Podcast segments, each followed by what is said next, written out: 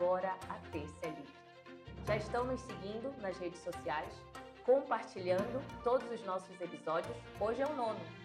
E eu gostaria aqui, hoje, de fazer essa abertura, agradecendo a todas as sugestões, as críticas, aos comentários, aos WhatsApp, a tudo que temos recebido. Isso nos incentiva a continuar com essa liberdade de trazer aqui temas que podem esclarecer a população, informar e formar. Bom, comigo, Rafaela Brito, e com o meu amigo, professor Valdir Pucci. Professor Valdir, como estamos? Oi, Rafa, tudo bem? Como é que você está? Bem, espero que bem também. Rafa, novamente mais uma satisfação estar aqui hoje. Hoje eu estou muito contente, sabe? É, a nossa entrevistada hoje, eu acho que todos vão gostar bastante. É um assunto diferente, é uma entrevistada com uma abordagem diferente, então eu acho que vai justamente naquela nossa ideia de que a terça é livre, de complementar, é, a, é, trazer temas interessantes para quem está nos assistindo. Então, eu acredito que hoje a gente vai ter realmente um programa muito especial, um programa muito interessante. Mas eu vou fazer um suspensinho, Rafael, para quem está nos acompanhando de casa, para já já Vou apresentar quem vai estar conosco, começar esse bate-papo hoje e sempre lembrando, como a Rafaela também já fez, primeiro, de nos acompanhar nas nossas redes sociais, de nos acompanhar em todos os nossos canais é, pedir a vocês que estejam sempre atentos ao que está acontecendo, nos mandem sugestões de pauta, nos mandem sugestões de entrevistados. Então, tudo isso para nós é muito importante, só enriquece o nosso trabalho, só enriquece aquilo que realizamos aqui para vocês todas as terças, às 20 horas, quando você, da sua casa, do seu trabalho, de onde você estiver, você pode acompanhar o Agora a Terça é Livre. Mas, Rafaela, e notícias? Temos alguma novidade? O país é calmo como sempre, aquele sossego, aquele tédio como sempre no país? Eu, sinceramente, acredito que esse país, que é a capital do país onde estamos, de sossego não tem nada. Brasília continua e segue pegando fogo. E eu trago para vocês notícias quentíssimas. Olha aí, né? Ah, quentíssimas em fogo. E Espero que vocês nos acompanhem, como já disse o professor Valdir. Vamos às notícias, então. Na abertura da Marcha dos Prefeitos, Ministério da Saúde reforça a construção conjunta para o fortalecimento do SUS. A pasta disponibiliza estandes, disponibilizou estandes no evento, onde gestores tiraram suas dúvidas sobre ações que envolvem o Sistema Único de Saúde. Essa notícia foi veiculada pelo próprio governo. Trago também uma notícia do G1, que diz que impostos, mais da metade dos deputados é a favor de fundir PIS, COFINS, ICMS, entre outros. Além desta, destas notícias, trago uma veiculada pelo jornal R7. Orçamento secreto tem quase 16 bilhões de recursos de anos anteriores parados. Mesmo com autorização, esses valores ainda não foram aplicados dinheiro foi reservado para ações de 14 ministérios. E por fim, trazemos a notícia de, do jornal O Tempo, onde temos aqui que Bolsonaro desembarcou em Brasília após três meses nos Estados Unidos. Professor Valdir, é com você. Carla, muito obrigado. Bom, é, hoje eu vou me dirigir a vocês, vocês vão entender um pouco do comentário que eu vou fazer agora, porque ele vai ter tudo a ver com o nosso entrevistado, ou melhor dizendo, com a nossa entrevistada de hoje. Quero começar com a última notícia que a Rafaela ela colocou, que foi justamente sobre o retorno do ex-presidente Bolsonaro ao país. Não vou entrar no mérito dele retornar, se devia, se não devia, não vou entrar em méritos nenhum sobre esse retorno, mas eu quero só fazer uma observação sobre este tema que eu acho super importante. É, em comentários, em conversas com outros cientistas políticos, com advogados, eu tenho dito o seguinte: a maior preocupação que eu tenho é o país desperdiçar energia e tempo numa briga quase de meninos de quinta série entre o ex-presidente Bolsonaro e o atual presidente, o presidente Lula. Eu acho que o país tem problemas muito maiores, o país tem questões muito maiores a serem resolvidas do que nós passamos agora. Os próximos quatro anos, os próximos três, dois, um ano, uma semana que seja, é, é, vendo o que um diz sobre o outro, um, se chegar a esse ponto, que também não duvido nada, xingando ou ofendendo o outro, porque na verdade o que o país precisa, precisa é de trabalho. O país precisa de crescer. País, como eu disse, tem muitos desafios e venho batendo isso a cada programa. Nós temos muitos desafios, nós temos principalmente muitos problemas que precisam ser atacados e que merecem a atenção do governo, e não só do governo, mas também a atenção da oposição, porque na verdade um país se constrói com a busca do consenso entre todas as suas matrizes políticas, entre os partidos, entre as opiniões, entre as várias visões de mundo e de realidade que existe é, numa sociedade heterogênea como a nossa. Então, nós temos que buscar é o consenso. O papel de responsabilidade ele deve ser tanto do governo, mas também da oposição. A gente não pode ver se repetir todo dia, toda semana, a toda hora, o que nós acompanhamos nas comissões do Congresso Nacional nessas últimas semanas. Ofensas, brigas, xingamentos, enquanto eu tenho problemas sérios, como a reforma tributária, como a Rafaela colocou, a necessidade de se discutir uma verdadeira reforma tributária. Eu tenho questões de saúde pública que precisam ser resolvidas, mas eu tenho o mais principal de todos os problemas do país. E é aqui que já já vocês vão entender o gancho que eu quero fazer com a nossa entrevistada de hoje. O maior problema que existe neste país ainda é a questão da educação, seja ela pública, seja ela privada, seja ela em qualquer nível, seja da creche, porque é educação sim, a criança que vai à creche, não é apenas para que cuidar dela, para que a mãe possa trabalhar, mas ali nós temos o começo do processo de educação educativo de uma criança, é ensino fundamental, ensino médio, ensino superior, ou como eu dizia na minha época, primeiro grau, segundo grau, o termo que nós quisermos utilizar, mas esse país nunca olhou de forma séria para a educação. Este país nunca teve um momento de refletir uma reforma educacional. Falamos que o país precisa de mil reformas. Discutimos reforma tributária, discutimos reforma eleitoral, discutimos reforma política, discutimos é, reforma previdenciária, mas esquecemos da principal. E quando os nossos políticos e nós também, porque isso também é um defeito da nossa sociedade. Nós, é, políticos, governo, oposição, vão sentar um dia para apresentar um projeto de educação em um mundo em que a grande transformação ela passa pela educação.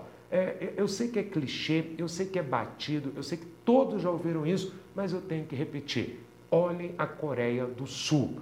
Olhem o que aconteceu na Coreia do Sul, olhem o que aconteceu em muitos países do, do, da, do, do leste asiático, do sudeste asiático, que fizeram uma coisa muito importante: investir em educação há 20, 30, 40 anos atrás e hoje são, e a gente gosta desse termo, né? Players mundiais, é, é, potências regionais, tem um lugar no cenário mundial. A gente adora falar isso, que o Brasil tem que ocupar esse espaço, mas sem educação a gente nunca vai ocupar. Sem de fato olhar para dentro e olhar para nós mesmos o que fazemos pela educação e como podemos melhorar a educação, gente, não adianta, nós vamos ficar sempre chovendo no molhado, o que é pior, nós vamos ser obrigados a aguentar brigas de quinta série, no mau sentido, que se fosse uma quinta série de qualidade, mas uma quinta série no mau sentido entre um líder de oposição, um presidente da República, deputados federais, senadores da República e qualquer um que exerça cargo público neste país. A gente é obrigado a aguentar: você é feio, você é bobo, eu não gosto de você, é, é, é, é você não gosta de mim,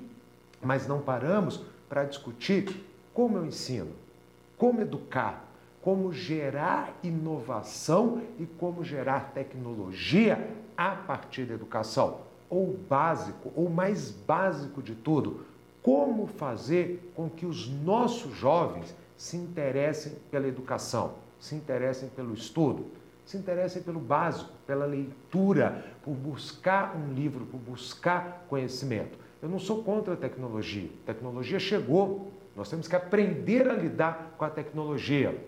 Eu posso ler um livro no computador, eu posso ler um livro num, num e-book, eu posso ler um livro físico se eu gosto do cheiro, se eu gosto do material, mas eu tenho que ler. Eu tenho que mostrar e valorizar aquele que busca educação. O que é feito da, da, da classe dos professores? Hoje, os cursos, saiu uma pesquisa, se vocês acompanharam, de avaliação do ensino médio fundamental no país, onde os cursos de formação, é, desculpa, minto, a, a, o resultado do censo educacional do nível superior, os piores cursos avaliados são aqueles que formam professores. E a culpa não é do aluno que está estudando para ser professor, é do, da forma como nós tratamos os nossos, a nossa educação. Não é só o professor, é o professor, é o aluno, é a pessoa que trabalha na escola. Não se dá importância a nenhum deles. E volta a repetir: enquanto não olharmos esta questão de frente e enfrentarmos esse desafio, a gente não vai superar as mazelas do país. E me desculpem os imediatistas: educação não é para amanhã. Você não resolve as coisas. Ah, então vamos investir em educação, amanhã eu sou uma potência, eu sou um player mundial. Educação requer tempo. Educação é para começar nessa geração, para que a minha entrevistada de hoje possa usufruir das benesses de um país onde a educação é, é, é valorizada. Não sou eu, mas principalmente pessoas que estão começando ou entrando agora na, na, na, vida, na vida adulta, na vida profissional e pensar que país nós vamos deixar para elas. Não é, eu sei que também é outro clichê, mas não é, gente. É, é importante, mas não é só a reforma tributária ou a reforma previdenciária. É que educação e que sociedade educada nós vamos deixar para a Maria Eduarda. Já falei para vocês com quem eu vou conversar hoje. Hoje, gente, eu vou ter uma conversa super especial, uma conversa que eu acredito que vai ser muito interessante para todos que nos assistem. Hoje eu estou aqui, já falei o nome dela, eu estou aqui hoje com a Maria Eduarda. Maria Eduarda, boa tarde. Primeiro, seja muito bem-vinda ao Agora a Ter Ser Livre. Nos honra bastante tê-la aqui conosco. Vou te apresentar um pouquinho para quem ainda não te conhece. Então, gente, quem é Maria Eduarda? Vocês estão olhando aqui Maria Eduarda do meu lado, você já olha, uai, mas uma pessoa muito nova, e é realmente nova. Maria Eduarda é uma das é uma das grandes promessas da literatura brasileira. Maria Eduarda é escritora, Maria Eduarda já tem várias obras escritas e tem apenas 16 anos. Hoje, vamos conhecer um pouco mais por que ela foi para essa área da literatura, a leitura, a importância e o papel da educação na vida da Maria Eduarda, bater um papo sobre como ela entrou nesse universo tão rico, tão fantástico e principalmente, quem sabe, aprender com a Maria Eduarda, todos nós, a importância dessas questões, a importância da educação. E uh, Maria Eduarda, vai me permitir, mas vou ter que fazer um registro aqui, antes de qualquer coisa. Eu quero aqui para todo mundo, para você, mas para todo mundo, elogiar uma pessoa, a sua mãe que está aqui conosco, porque isso também é fruto da educação familiar. Então, meus parabéns, meus parabéns à sua mãe, ela está aqui nos acompanhando em estúdio, por, pela educação que te deu, porque eu sei que tem um pouquinho dela, do seu pai, aí dentro, nessa formação e nesse cara. Então eu não posso deixar de começar a entrevista falando da sua mãe, depois a gente chega em você, mas primeiro eu precisava é, é, elogiar. Eduardo, eu vou começar do básico, tá? É, me fala um pouquinho sobre você. Quem é Maria Eduarda, essa jovem de 16 anos? Maria Eduarda é uma menina muito, eu diria, ligada no 220. Ah. Não paraquedas apesar dos estereótipos de escritora, não consigo parar quieta. É o tempo todo conversando, batendo papo e andando para cá e para lá. E academia e dança e não paro quieta. Apesar dos estereótipos de escritora, não paro quieta. É... que mais que eu posso falar? Eu gosto bastante de fantasia, coisas Fantástico. irreais que nunca aconteceriam na vida real. Então mas... somos dois, eu também tenho muito essa predileção. É muito bom. Eu não gosto de matemática. Talvez seja esse um dos motivos pelos quais eu escolhi a escrita. Mas eu não gosto de matemática. É, eu gosto de estudar outras línguas. E vamos ver. Deixa eu te perguntar. Ah, isso, isso, isso aí eu não tenho dúvidas que eu vou também. Isso é. Uma pessoa que gosta de ler gosta de comer. São pessoas boas que fazem Sim. essas coisas, sabe? Maria Eduarda, me diz uma coisa. Você tem 16 anos. Ah, conhecendo já um pouco a sua história, você começou a escrever com 13, uma idade que poucas crianças, e eu vou permitir te chamar com 13 anos de criança, porque é ainda uma criança, você agora não, já está entrando, na, já está na adolescência, daqui a pouco já está uma adulta, mas com 13 anos você era uma criança, onde muitas estão abandonando a boneca ou qualquer outro brinquedo e estão começando a entrar nessa adolescência. E você foi para uma área que poucos entram. Como é que chegou a literatura na sua vida? Ela chegou num momento difícil da minha vida, né? Porque foi a pandemia, né? E sim, eu ainda brincava de boneca com 13 anos. Uhum. Só que as bonecas não estavam dando conta de suprir é, a minha carência de ver gente. E eu falei, vou criar personagens e vou começar a escrever coisas que eu gostaria que acontecesse na minha vida. E aí, na época, eu era muito fã de um grupo de K-pop chamado Stray Kids. Vou te interromper. Você tem que lembrar que nós estamos tá falando com uma pessoa de quase 50 anos. Ah. K-pop, o que é isto? Para quem está nos assistindo saber também o que é isso. Foi citada a Coreia do Sul, né? No Aham. começo. Então, o K-pop é música coreana. Tá muito em alta ultimamente, né? E eu gostava bastante na época. E aí foi me apresentado o universo da fanfic. Fanfic é basicamente quando você pega ou um famoso ou um enredo pronto de alguma série ou livro e termina com outra história. Uhum. No caso do famoso, você pega ele e coloca como personagem da sua própria história. E eu fiz isso e me rendeu 20 mil leituras. Eu falei, mãe, o que, que é isso? Ela falou, ai, é, é, Você fez uma fanfic primeiro. Foi. E publicou isso nas, nas redes, na, na internet. E de repente você tinha 20 mil visualizações, leituras da Sim. sua obra. Qual era o tema dessa obra? Como é que era o título dela? Era o mesmo apartamento, só que no caso em inglês, né? Certo. The same apartment. É, dois colegas que se odiavam, uma brasileira foi fazer faculdade de medicina na Coreia do Sul e ela odiava um dos colegas de classe dela. Só que eles são obrigados a dividir um apartamento universitário. E aí eles se apaixonam. Do ódio ao amor. Com 13 anos você conseguiu chegar dentro desse universo. Fantástico isso, fantástico. Aí você publicou 20 mil visualizações e de repente, como você disse, perguntou para sua mãe e como é que foi? Como é que daí falou, chegou a escritora? Minha mãe falou, ai minha filha, acho que você escreve bem, né? E aí eu comecei a escrever mais e mais. Quando eu vi, eu não fazia mais nada da minha vida. Eu acordava de manhã, eu escrevia sete capítulos por dia. Nossa Senhora. Era um volume, assim, absurdo, eu não cansava.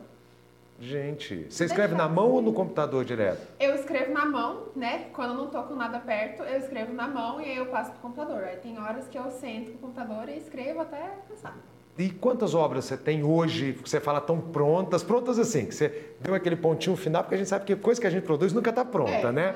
Mas aquela que você olhou e falou assim, essa aqui para mim, pelo menos nesse momento está pronta. Que que você, quantas obras você já tem? Doze. Doze, doze obras? Doze. Em três anos de atuação, já como uma profissional praticamente. Exatamente, doze obras. Nossa, Rafaela, Eu tô, eu tô aqui maravilhada, né? Aí eu tô até sem palavras aqui, né? Porque eu sempre gostei de ler também, sabe? Uhum. Mas eu não tenho essa habilidade criativa de vocês.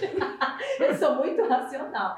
Então, assim, é, é meio- é, tu estavas dizendo que foge do estereótipo, né? O que é bom, porque normalmente quem escreve é muito introspectivo. E tu és muito ex, ex pra, ex, É. pra fora, né? Sim.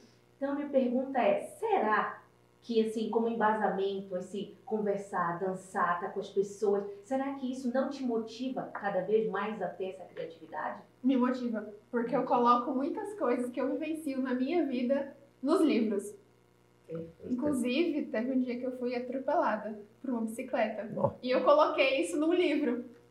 você já botou na obra Sim. o fato. Que interessante, a realidade junto com a criatividade, né? Eu dou aquela misturada e eu gosto de enfeitar bastante as coisas, sabe? Colocar palavras difíceis e situações do cotidiano. E eu acho que as pessoas gostam disso. Uhum, com certeza. É, deixa eu te perguntar uma coisa. É, você- eu sei que você tem, eu, eu, eu tenho até que te perguntar isso, porque eu acho que vai ser interessante. Você tem um pseudônimo. Sim. É que você assina os seus livros? É. Como é que é o seu pseudônimo? É a Lia Miller. A Lia Miller. De onde vem esse pseudônimo? A Lia é uma estrela Sim. muito. Ela não é conhecida, da constelação Scorpions. E eu escolhi ela porque ela começa com a letra A. Quem lê meus livros sabe que todos os protagonistas começam com a letra A. Olha eu só. não sei porquê, mas eu gosto muito de nomes com a letra A. Entendi Então eu minha coloquei a pergunta. Lia. Eu ia perguntar por que com a letra A. Eu não sei. É. É desde sempre. Eu tenho uma lista com 467 nomes de personagens com a letra A. Nossa. Cê, é uma marca registrada, eu diria. Sim, e é bom um escritor que tem a, a marca registrada. Você prefere ser chamada de Maria Eduarda, Maria Eduarda, Alia, Alia Miller? Como é que... Gente, quero falar um negócio para vocês. A Maria Eduarda, a nossa Alia Miller, ela também tem um sobrenome meio que impronunciável. Eu brinquei com ela antes de começar a, a, a, a nossa entrevista. Eu vi aqui o nome, pegando o nome completo dela. Eu, como é que pronuncia? Como é que pronuncia? Yacht. Yacht. Eu falei, vamos ficar com Maria Eduarda ao longo do programa e Miller. E vamos deixar o Yacht de fora, porque é alemão, não deu muito certo. Para mim, pelo menos, não deu muito certo, sabe? Como é que você prefere? Até para nossa entrevista, né, Rafa? Sim, você quer Maria Eduarda, a Lia? Como é que você prefere Pode ser Pode ser a Lia ainda mais para facilitar a questão de divulgação, né? Para as pessoas me acharem mais fácil nas redes sociais. Perfeito. Ah, ótimo. E uma pergunta, já que tu começaste na pandemia, né? Na pandemia a gente viu, inclusive como o professor Claudio estava falando da educação, a gente sabe dessa falta de investimento na própria educação. E a gente viu como muitas pessoas, muitos estudantes não tiveram acesso, por exemplo, à internet, é, ou se tinham, estavam em locais é, inóspitos, áreas rurais, né? Assim, foi uma disparidade muito grande. Então, como é que tu fazes chegar até essas pessoas, assim, até esses jovens, ou o público não é jovem? O público é, é, é mais experiente. Qual, Legal. Qual é o teu perfil de público? Ou o perfil do o seu público? O público é majoritariamente jovem, assim, hum. de uns 14 a 25 anos, por ali, de acordo com as pesquisas do aplicativo, né? Dos uhum. 14 a 25 anos. Certo. Agora, deixa eu te perguntar uma coisa. Eu vou, eu vou fazer uma pergunta para aliar é, em relação a Maria Eduarda. Aliás, que desafios você enfrentou lá no início, vou já chamar de carreira, tá? No início da sua carreira. Porque você deve ter tido alguns desafios, alguns questionamentos. É, que desafios foram esses? Perguntar uma coisa muito. Eu já falei, elogiei somente. Eu acho que apoio familiar você teve. Sim. Mas e na escola, na, na, na, na, no dia a dia? Quais foram os desafios para uma garota de 13, hoje 16, começar a escrever e hoje poder se intitular uma escritora? Acho que o fato de eu ser muito subestimada, sabe? Uhum. Que as pessoas olham para mim assim, nossa, você tá não, você escreve. Você escreve uma coisa boa, pelo menos? E aí as pessoas subestimam muito. E aí você vai divulgar a sua obra, as pessoas simplesmente não leem, porque elas acham que não pode ser boa. Uhum. E aí na escola, eu já não quis né, apresentar para a escola. Então, como na época eu estudava online, a escola não ficou sabendo de nada. A escola que eu fui em seguida também não. E aí, ano passado, né, que eu me mudei para Formosa, comecei a estudar presencial. No final do ano que a escola ficou sabendo, né? Foi inevitável, porque eu fiz entrevistas, eu dei palestras, então foi inevitável. Uhum. Mas eles, eu acho que eles não dão o devido valor que eles deveriam dar a jovens talentos, né? Tanto na arte, quanto na música, quanto na escrita. Eles não dão. A arte ainda é pouco valorizada Sim. no Brasil, né? Em todas as partes, você tudo bem escrita, música, qualquer tipo de arte, infelizmente, a gente tem essa característica. Gente, para você que está nos assistindo de outros locais do país, é, a Alia ou a Maria Eduarda, a família, elas são de Formosa. Formosa é um município aqui perto do Distrito Federal, no estado do Goiás. Fica aqui do lado, próximo mesmo é, a, a, Brasília, próximo ao Distrito Federal, um município menor, mas é, bastante conhecido, bem famoso, um município muito bonito, aqui próximo é, é, de Brasília, aqui próximo, mas na verdade, de todo o Distrito Federal. Aliás, vamos falar das suas obras? Vamos falar um pouquinho sobre é, aquilo que você já escreveu. Nós selecionamos três obras aqui que eu gostaria muito de comentar. Eu acho que, eu, inclusive eu e a Rafaela dividimos aqui, cada um vai pegar uma e a última é aquela surpresa que você vai anunciar para todo mundo, de lançamento, etc. Sim. Então vamos pegar as duas primeiras. Quem começa, Rafael ou você? Pode começar. Posso começar? Eu vou pegar a que eu mais me interessei com a nossa conversa. Até anotei que o nome, já estou com ela aberta aqui, que é O Reino de Desejo e Ruína. Bom, primeiro, fala do que se trata, porque a hora que você me falou, eu já me, mesmo não sendo um jovem de 14 a 25 anos, achei a história bem interessante e achei assim, imaginativa ao extremo. Então, primeiro eu queria que você contasse para quem está nos assistindo do que se trata o livro. Então, a personagem principal, a Ana, né? Ela é uma paulista do Brasil mesmo. Ela tem 18 anos, eu acho. Salvo engano, 18 anos. Ela escreve, ela escreveu uma história escreveu uma história que se passava em 3045 mesmo, após um apocalipse, apocalipse robótico na França. E aí, no belo dia, ela olhou para o caderno dela, ela tinha acabado de finalizar a história. E ela falou: Eu queria fazer a história, não escrevê-las. Ela dormiu, ela acordou no Palácio de Versalhes. Ela virou personagem da própria história. No caso, a personagem Princesa Ametista, né? E aí, a trama toda começa quando o rei, Joaquim VIII, eu acho, morre. E aí ela tem um meio-irmão chamado Adrian, que ele seria o sucessor do trono, e uma irmã pequenininha, acho que o nome dela é Valentina, se eu não me engano, não lembro muito dos nomes. É muita gente. Quem, quem, quer saber o nome, lê a obra lá também, com esses detalhes todos. Aí não preocupo com isso, não. É. E aí o Adrian, ele quer trazer de volta é, a tecnologia para o mundo da França. Hum. Que foi uma coisa que acabou com o mundo. Literalmente foi o fim do mundo em 2022. Foi. Acabou o mundo em 2022. E aí o Adrian, né, ele quer trazer de volta essa tecnologia, só que ele quer voltar como um ser tecnológico. Ele injeta energia na própria veia até ele virar um ser, assim, sobrenatural, digamos assim. E aí a Ametista, ela faz de tudo para impedir o fim do mundo novamente. E é aí que entra o qual que é o nome dele? Eu não vou lembrar. Não, é um... não se preocupe também com esses detalhes, não. Ele é um personagem da corte, né? Um integrante da corte do castelo que se apaixona por ela. E ele tem um porco bailarino chamado Genóvio. Isso eu acho que é uma das melhores partes da história.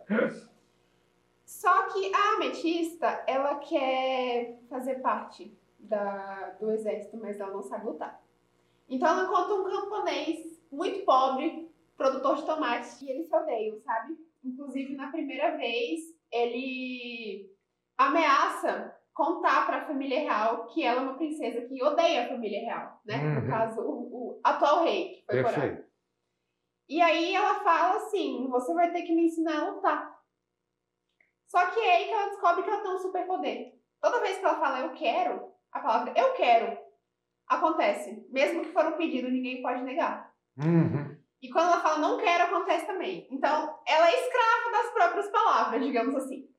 E aí ela fala, eu quero que você me ensine a lutar. E ele fala, eu não quero. Ela falou, você vai, eu não quero saber, você vai. E aí ele começa a ensinar a lutar, ele, ele se pega lá no tapa, né? Basicamente, é luta o tempo todo. E ele ensina para ela que ela precisa ser destruída para ser forte. E hum. isso não consegue entrar na cabeça dela de jeito nenhum. Até que ela tem que cuidar do, do integrante da corte, porque a avó dele morreu. E aí ela entendeu o que é essa força. E aí ela começou a buscar. E aí eles se apaixonaram. Não, né? você não vai me contar o final do livro, né? Senão você, você vai tirar o interesse. Spoiler. O nome disso é spoiler. Você não vai fazer spoiler com o final Mas, do livro. Um, uma coisa que eu gostaria de falar é que toda vez que esses dois, a princesa e o camponês, se encontram, chove. E ninguém sabe por quê. Hum. Aí o motivo tá fica, aí, aí, fica o mistério para quem quiser ler. Eu adorei é. essa história. Eu achei de uma inteligência muito grande, que você mistura ali Revolução Francesa, futuro distópico. É, é, é eu acho que, é, de novo, me impressiona a isto vir de uma garota de 16 anos. Você vê que você tem uma formação, você tem um estudo, você tem aquela importância do estudo de novo, porque para você escrever uma ter uma ideia dessa, você antes soube o que era a Revolução Francesa, você antes soube ah, o que é um futuro, você soube trabalhar com, entender o que é a tecnologia. E isso é que quando eu falo sobre a importância da educação, vem daí, gente. É aqui, ó. Ela, isso, ela não acordou e falou: opa, vou escrever uma coisa chamada Revolução Francesa. Nunca ouvi falar e agora eu vou falar. Não, ela estudou sobre isso, ela sabe o que é. E nasceu artista, escritora. Podem nascer outros de outras áreas em qualquer área. Basta que você tenha um investimento em educação. Rápido. É, eu vou pegar o gancho ainda dessa história. Eu vou perguntar para a Ayla, não é para Maria Eduarda. Eu estava notando aqui e notei também que existe muito amor e ódio. Existe, existe a, a, a, aquela face diferente da moeda, né? Já é a segunda vez aqui. Então, assim, o que é para a Ayla colocar amor e ódio nessa, no que ela escreve? Olha, eu vou falar que aconteceu comigo, viu? Uma história do ódio ao amor. eu conheci um rapaz em 8 de dezembro de 2020. Tu, Ayla? Eu. Ah, tá, Maria Eduarda. É bom que a Rafa já está diferenciando as Já duas estou. pessoas, a escritora e a, e a, e a Maria Eduarda É. do dia a dia. Eu conheci ele em 8 de dezembro de 2020. E eu falei, cara, tu é muito chato. Tomara que caia um meteoro na tua cabeça. Eu falei, tomara que caia um meteoro na tua cabeça. O meteoro caiu na minha, eu me apaixonei por ele. Ah, eu, eu não sei porque eu, eu sentia que esse amor e ódio tinha alguma coisinha aí Você dentro. está pegando bem é, a, a concepção aí, Rafa. Mas, bom, brincadeiras à parte, vamos falar então da, da obra, né? O Fantasma da Fita de Cetim, não é esse? Então, eu estava dizendo aqui, é, o nome é gigante, eu não li, né? Não posso dizer aos, tele, aos nossos seguidores, né, que, que eu li, não li, mas já estou muito interessada, esse tema já me chamou a atenção, mas eu queria entender se é um fantasma mesmo na história, assim, para não deixar também a- apavorizado, assim, né? Eu não sei, quem tem medo, né, de, de, de fantasma, o que, o que vem a ser esse fantasma? E assim, eu fiquei pensando, o fantasma na fita de cetim, né? Quanta delicadeza, porque eu sentia algo delicado. Sim. É isso? Então, o- qual seria essa relação? Eu vou contar. É, a história se passa no arquipélago de Elder Banks, que fica na Carolina do Norte.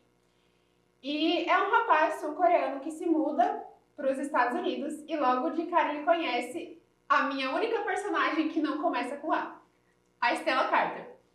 Ela é, assim, uma menina muito marcante.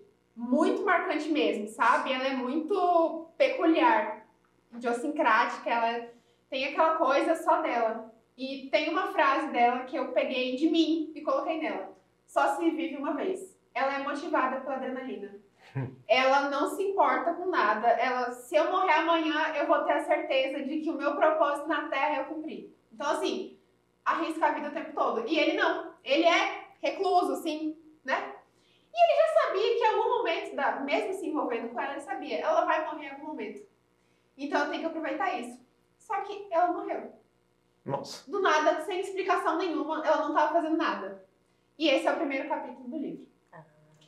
E ele passa o livro todo tentando encontrar ela. Aí que vem a fita de cetim. Eles não tinham uma aliança quando ele pediu o namoro. Ela só tinha dois pedidos de cetim e os dois amarraram no braço. E aí, quando ela morreu, ela deixou pistas dos principais lugares e acontecimentos entre o casal. E era sempre uma pista que rimava e com uma fita de cetim e uma foto dos dois amarrada. E ele pensa, cara, ela tá morta. Como é que ela tá fazendo isso? E aí que entra a parte do de trás pra frente. Cada vez que ele encontra um bilhete, uma pista, volta, tipo, a história é dividida nos capítulos antes e agora. Os capítulos antes são todos os capítulos pares e eles são em ordem decrescente. Ou seja, começa, ou seja, capítulo 1, agora ela morreu. Capítulo 2, a última vez que ele viu ela. Inclusive, o livro todo gira em torno de um assassino de 1989 que está desaparecido. E eles encontram um diário de uma moça chamada Amberly Woodwork. E a última página, ela lê e ela fala, eu acho que ela pode estar viva. E ela sai, ela fala, eu vou encontrar a Amberly e o assassino. E ela não achou. Ela sumiu, ela morreu a partir daí. E ele acha que ela pode ter sido vítima do assassino. Mas na verdade ela forjou a própria morte. Bom, e aí? Pra esconder um segredo. Não, olha, eu tô, Então- eu tô, eu tô impressionado com a trama que você cria. Eu também, tô É, aqui. você estava falando aqui, eu estou aqui, meu Deus, mas peraí, é, realmente é, é muito, muito interessante, viu, Maria Eduarda? Assim, é, de novo, ver, ver um talento, talento nascendo. Eu acho que é uma honra para nós aqui do Com Agora certeza. Desse Livre ter você aqui, porque a gente está vendo realmente alguém que a gente, eu pelo menos acredito que vai ser realmente um nome de sucesso na literatura. Eu sei que não é fácil, é uma área difícil, mas é, sim, são tramas muito interessantes as que você cria. Antes da gente entrar no terceiro livro, você falava e me veio uma, uma dúvida na cabeça, um questionamento.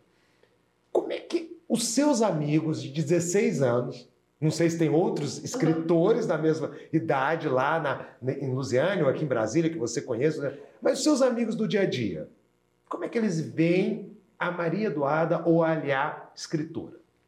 Ali eles veem como um Ali. ser inalcançável, né? Assim, nossa, como é que essa menina tão culta anda com a gente? né? como é que ela é uma mera mortal? Eles veem como um ser inalcançável. Já a Maria Eduarda, aquela pessoa brincalhona, eles perguntam: Isso aqui escreve livro com mil leituras? Não é possível, não. É. é uma disparidade muito grande, sabe? E eles já leram suas obras? Vocês conversam entre si sobre a sua obra ou você prefere não misturar as duas questões? Eu prefiro não misturar, uhum. sabe? Eu prefiro. Eu tenho uma amiga de Rio Casca, inclusive Marina, se você estiver assistindo isso, beijo. Marina. Ela me incentiva muito, sabe? Ela me escuta falar as minhas ideias mirabolantes. E a minha mãe também, né? Como sempre, né? Eu peço, mãe, se eu botar isso no livro vai ficar legal? Ela, é, põe aí pra ver, né? Ela me ajuda muito. Como professora de português também, ela já foi ah, professora. Fantástico. Ela me ajuda bastante com essa questão ortográfica, gramatical, lexical é. também. Ela me ajuda bastante. Então é só a Marina e a minha mãe, uhum. né? Vamos lá, então. Agora, tirado minha curiosidade, é, nós sabemos, né? Você, a gente teve um dos motivos de trazermos você aqui. Você está para lançar um livro agora, realmente, com a editora, porque até Sim. então foi você no, e a sua família no dia a dia, vamos dizer, na relação mesmo. Põe na internet, publica, sua mãe revisa para você e vocês vão colocando lá. Mas fez tanto sucesso que você foi procurado por uma editora. Qual o nome da editora? Viseu. A editora Viseu é, e vai lançar um livro agora é, é, nacionalmente, né, para ser vendido nacionalmente por essa editora, que é o Monarca Complacense. Queria conhecer um pouco a obra, o que é, e saber também se já tem data, previsão de lançamento, aonde as pessoas vão poder adquirir, se fisicamente, é, na internet, como é que vai ser esse processo. Mas antes de você falar disso, o que é o Monarca Complacense? Do que trata o livro? É, assim, foi o primeiro livro que eu escrevi depois do Meteoro, né? Do Menino Meteoro. Então eu coloquei várias referências. Né? É uma garota chamada Amélia. Foi minha primeira personagem com A, né? Eu falei, nossa, gostei. Ela perdeu os pais. Perdeu os pais e foi morar na Coreia do Sul com a única família dela, que era a tia. Coreia do Sul sempre está presente de é. alguma forma na sua. É o K-pop que você me disse lá no início Sim. mesmo, né? É. No começo eu usava muito a Coreia do Sul, agora eu tô dando uma variada. Uhum. É... E aí ela vai morar lá. Só que antes dela morar lá, aos 9 anos, ela tá lá no interior de Minas Gerais. Mais uma vez, homenagem à Marina. Comendo um pão de queijinho lá na beira do lago. E aí aparece um príncipe. Todo pomposo dela. Uhum. Ele chega assim, aí ela, que, aí ele, que lugar é esse, minha filha? Você sabe me dizer? Ela, oxe, sei, não, não falo sua língua. E ela falava inglês, né? Muito inteligente a menina. E ele também. Aí ela é muito grossa, sabe? Ela não gosta dele. Ele, e aí que surgiu o nome do livro. Ele arrancou uma margarida murcha e falou: Foi hostil com sua monarca, mas serei complacente com você. E aí ele deu uma florzinha pra ela e eles nunca mais se viram, né?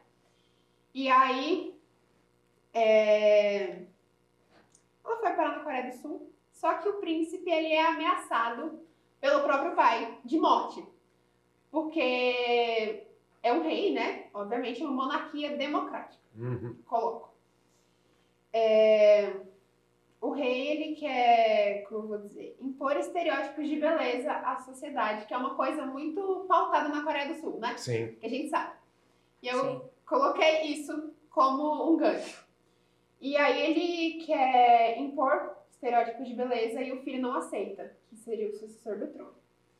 E ele fala: Não, vou matar você com 21 tiros, sua idade. E aí ele procura a, a Amélia, ele vê no bar uma vez só. E aí, quando ele é ameaçado de morte, ele procura a Amélia. Ele fala: Você tem que me salvar. Ela, mas eu não quero. Ele falou: Não tô perguntando. Eu tô falando que você tem que, eu sou seu príncipe. E aí vai ela e o primo. É... O primo, dele, primo dela se chama Kwan. É um nome coreano também, uhum. né? E aí vai ela e o primo para o Brasil. Eles fogem para o Brasil, especificamente para favela, né? E aí lá, além da comissão do príncipe toda, eles encontram uma mulher muito brasileira, eu diria brasileira mesmo. Eu trouxe aquele estereótipo brasileira do samba, da cervejinha, da praia, bem brasileira. de 44 anos, cabeleireira, mora na favela. E ela fala assim: vocês parecem inofensivos, vou deixar vocês dormir na minha casa. E a Amélia odeia o príncipe, o príncipe odeia a Amélia, os dois igual gato e rato. Até que um dia é, aconteceu um tiroteio lá, né? Porque eles pediram ajuda da, de uma facção criminosa hum. da favela para proteger isso. E aí acontece um tiroteio lá na praia e ela carrega ele nas costas. Olha. Até o hospital. Que ele se machucou bastante. E aí, a partir daí, eles se apaixonam, né? E aí? Aí o resto Aí, isso que eu falo, vocês estão com medo de você dar um spoiler. Mas me diga, quando vai ser lançado? Tem data? Tem alguma, a, algum evento programado já ou ainda não há? Vocês estão planejando junto com a editora? Como é que está o lançamento do livro? Eu não tenho uma previsão, assim, concreta. Certo. Mas em abril ou maio o livro estará disponível. Uhum. Eu acho que terá uma cerimônia de lançamento em algum dos shoppings aqui de Brasília mesmo. Fantástico. E o livro vai estar disponível na Amazon, todas as livrarias físicas do país, na Americana, Submarino, para comprar. Formato e-book e físico. Fantástico, fantástico. Ah, você tem uma pergunta, Rafa? Não, eu, eu, acho que seria também válido, é uma sugestão, né? Também fazer um, um, lançamento virtual, porque pelo que eu entendi, tu tens público em todos os locais, não só do Brasil, Sim. mas eu li que tem nos países que falam português também, né? Sim. Angola, é, Portugal. Portugal. Pois é, então Fantástico. acho que vale a pena também para esse público, né? Fantástico. Saber que tu estás Inclusive, aí. eu estou pensando no futuro próximo, quando desafogar um pouco o trabalho, lançar o livro em inglês. Olha eu só. acho que vai dar uma alavancada assim na Já, já pensou um roteiro em Hollywood? Ó, oh, por que não, né? Por que não? Por que não? Ah, Maria Eduarda, ou, aliás, ah, te fazer uma pergunta que não sei se você conhece, acho que você deve conhecer. E você vai entender por que eu estou fazendo essa pergunta. Você conhece a famosa coleção Vagalume? Não. Isso é da minha época, você não vai lembrar, se você conheceu. Eu estava lendo uma reportagem uhum. sobre isso, eu fiz uma licença só para falar com os velhinhos aqui Sim. da minha idade. Acho que todo mundo da nossa idade vai lembrar da coleção Vagalume. A coleção Vagalume foi uma coleção famosíssima de livros de literatura infanto-juvenil, eu com meus 14, 15 anos. Eu brinco, eu lembro que na época eu tinha um amigo, alguns amigos, um desafio é, Maria Eduarda, de que era mais de 100 livros, quem lia a coleção inteira e mais rápido, sabe? E toda semana tinha um livro novo, tinha uma edição nova. Fantástico. Eu realmente sou uma pessoa que falo, aprendi a ler e gostar de leitura pela coleção Pagalume, lá com meus fazendo ainda hoje ensino fundamental, quinta, sexta, sétima série, você pegando aquela leitura. E eram livros dinâmicos e alguém comentando que esse ano a coleção Vagalume faz 70 anos, se eu não me engano, ao lançamento do primeiro livro.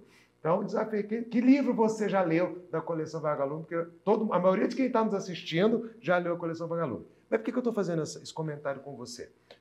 Qual foi a importância da leitura? Porque você escreve, ok, mas você gosta de ler? E se sim, qual a importância da leitura para você? E por que você acha que os jovens têm que ler mais? Eu gosto de ler porque, assim, me tira da realidade, né? Uhum. Uma coisa que eu queria falar para todos os jovens é que avião nenhum no mundo vai te levar ao lugar onde o livro leva. É, não vai te levar para Hogwarts, não vai te levar para Nárnia, não vai te levar para o futuro, nem para o passado. Não vai. Então, um livro é a coisa mais importante e poderosa que você tem nas mãos hoje. Ah, citação de Nelson Mandela. Não, eu, eu, já, eu já vou aqui no ar, porque ela não vai poder falar não para mim, então eu já vou aqui no ar pedir Posso usar esta frase para fazer a chamada deste programa na internet? Com certeza. Eu acho, se você me autorizar, eu vou abrir a nossa chamada com essa frase sua, porque eu achei fantástica, sabe? Da gente justamente fazer essa, essa, essa expressão. E eu Outra acho coisa que... que eu gostaria de ressaltar. Por favor. Se você não gosta de ler, você não encontrou o seu livro favorito. Pronto, e era essa a minha pergunta. Qual é o teu livro favorito? Olha, Pequeno Príncipe. É, bom, é meu segundo, né? Então, Qual é o seu primeiro? o meu já é muito real.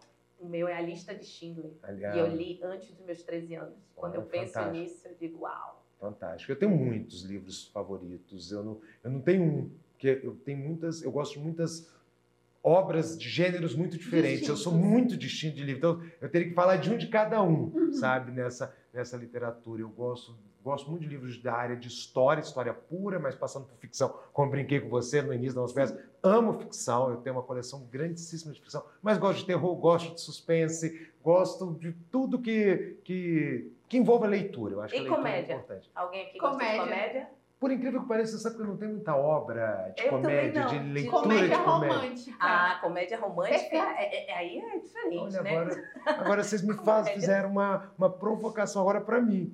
Buscar bons livros de leitura. Aceito recomendações. Quem tiver, por favor, me passem recomendações de bons livros de leitura. É, Maria Eduarda, aliás, é, você não tem noção tanto que foi prazeroso para nós tê-la aqui conosco hoje no Agora a Terça é Livre. Queria realmente te agradecer, mas eu não quero só te agradecer, eu quero te dar os parabéns. Eu acho que você é um exemplo que deve ser seguido. Eu não vou ter 60 milhões de escritores no país. Hum, é, Você tem pessoas que têm dom da escrita, tem pessoas que não têm, tem pessoas que têm dons para outras áreas. Eu brinco que, por exemplo, música eu não tenho dom nenhum. Eu desafio em parabéns para você. Se me dá um violão só só para quebrar na mesa, porque eu não, sei. Eu não, eu não tenho dom de música, mas gosto muito de ler, gosto de ouvir música. Então, acho que cada um tem ah, o seu dom, tem a sua, o seu hobby, tem o seu prazer. É, então, talvez a gente não ache Marias Eduardas a milhões no país. Mas por que que eu quero te dar os parabéns? Primeiro, por ser essa escritora, ter essa visão, ter é, essa, essa clareza de pensamento, de, de entender quem é você, Uhum. botar isso no papel e compartilhar este hábito da leitura com mais jovens. Eu acho que isso, para mim, quero realmente dar os parabéns por isso. É, e, e dizer que eu acho que o caminho é esse: a gente tem que incentivar a educação para incentivar a leitura. É, a frase sua do avião é isso: avião nenhum te transporta para 3.045. Né? É, ele te leva aqui no Rio, São Paulo, Goiânia, mas para 3.045 só o livro te leva. Para 1.290 só o livro te leva. Então a gente tem que entender isso. E, e- e, de novo, é, conversar. Você tem 16 anos, você mexe com a tecnologia. Te garanto que você deve ter redes sociais, estou fazendo exposição, você deve interagir com colegas é, nas redes sociais. Ou seja, o fato de ler, o fato de escrever, não te impediu de ser uma jovem como qualquer outra jovem de 16 anos no Brasil, na Coreia, nos Estados Unidos, em qualquer lugar do mundo. Exatamente. É um, comple- é um plus a mais, você consegue fazer tudo. Eu acho que é isso que o jovem tem que entender. Não estou falando para vocês abrirem mão da tecnologia, mas eu consigo aliar a tecnologia com a cultura, Sim. com a educação. Então, muito obrigado, meus parabéns pra, pelo por você estar aqui. Rafaela, Eu deixo com ela para fazer as considerações Então- dela. Então, Maria Eduarda ou a Lia, quem quiser falar, ou se as duas quiserem falar também. não sei se você quer deixar contato de rede social sua, Sim. se tem algum local que as pessoas já podem conhecer o seu trabalho, o espaço é seu. Eu tenho meu Instagram, é alia.escreve, alia com Y, viu? É, e lá eu atualizo coisas sobre meus livros e incentivo vocês a lerem e escrever também. Alia, muito obrigado. Maria Eduarda, muito obrigado. Senhores, alia.escreve, é isso? Exatamente. Instagram. Alia.escreve, o Instagram, arroba alia.escreve, alia com Y. Exato. Então já aprendi. Então, alia com Y, ponto escreve, é, sigam-na, acompanhem, acompanhem o trabalho dela, vai ser sensacional. Gente, mais uma vez eu queria agradecer a vocês. Eu disse que hoje nós temos um programa muito especial. Recebemos aqui a pessoas que já discutimos aqui questões econômicas, já discutimos aqui questões políticas, jurídicas, relações poder executivo legislativo. Nosso programa é um programa de debate, mas esses momentos também são importantes. O momento do dia a dia, momento de discutir com vocês, com a Maria Eduarda. A Maria Eduarda, ela sabe que ela tem essa, essa característica da importância da educação. Ela é um exemplo, um exemplo de onde a educação pode nos levar, de onde a família pode nos levar. É, uma coisa não exclui a outra, uma coisa se complementa com a outra. Ah, ah, ah, e a educação é que vai levar o país para o futuro. Volto àquela minha frase inicial. É, não é briga de quinta série entre ex-presidente e atual presidente que vai levar o país para frente. O que vai levar o país para frente é a juventude, mas uma juventude com educada. E educada não é só o dizer bom dia, boa tarde, boa noite. É uma juventude que estuda, é uma juventude que cria e principalmente uma juventude que tem conhecimento para inovar, para empreender, para crescer, para errar aqui, levantar a cabeça, porque tenho certeza, Maria Eduarda ela deve ter tido seus desafios, teve como ela nos colocou, é, seus momentos de pensar talvez não, e hoje ela está aqui, lançando, começando essa carreira. Então, é o jovem que luta, é o jovem que corre atrás, é o jovem que estudou, que inovou. Esse é o futuro do Brasil. Não é briga de ex-presidente com o atual presidente. Vou terminar minha parte para passar para a Rafaela com a frase: já pedi autorização, então eu vou, vou usar. Ela já me autorizou a usar. Não é um avião que vai te levar para qualquer lugar que você queira ir. Isso é literatura. Isso é o estudo. O estudo é que vai te levar para onde você quiser ir e é o estudo que vai levar o país para o avanço. Não é briga de, me permitem um termo, de comadre. Rafaela. Muito obrigada, Maria Eduarda. Obrigada, professor Valdir. Uma alegria enorme e uma honra, como sempre, estar dividindo essa bancada aqui. Hoje, em especial, eu também gostaria de deixar um recado.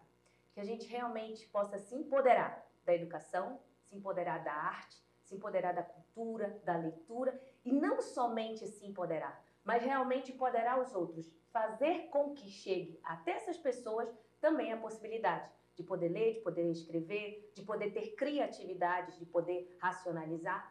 Enfim, então hoje esse bate-papo aqui com a Maria Eduarda, com a Ilha, que ela sirva de lição, de exemplo, não somente para os jovens, mas na realidade para todos os nossos é, seguidores aí do Agora é Terceiro Livre. Compartilhe, compartilhe para que a gente faça chegar o trabalho dela onde a gente nem pode imaginar que chegará.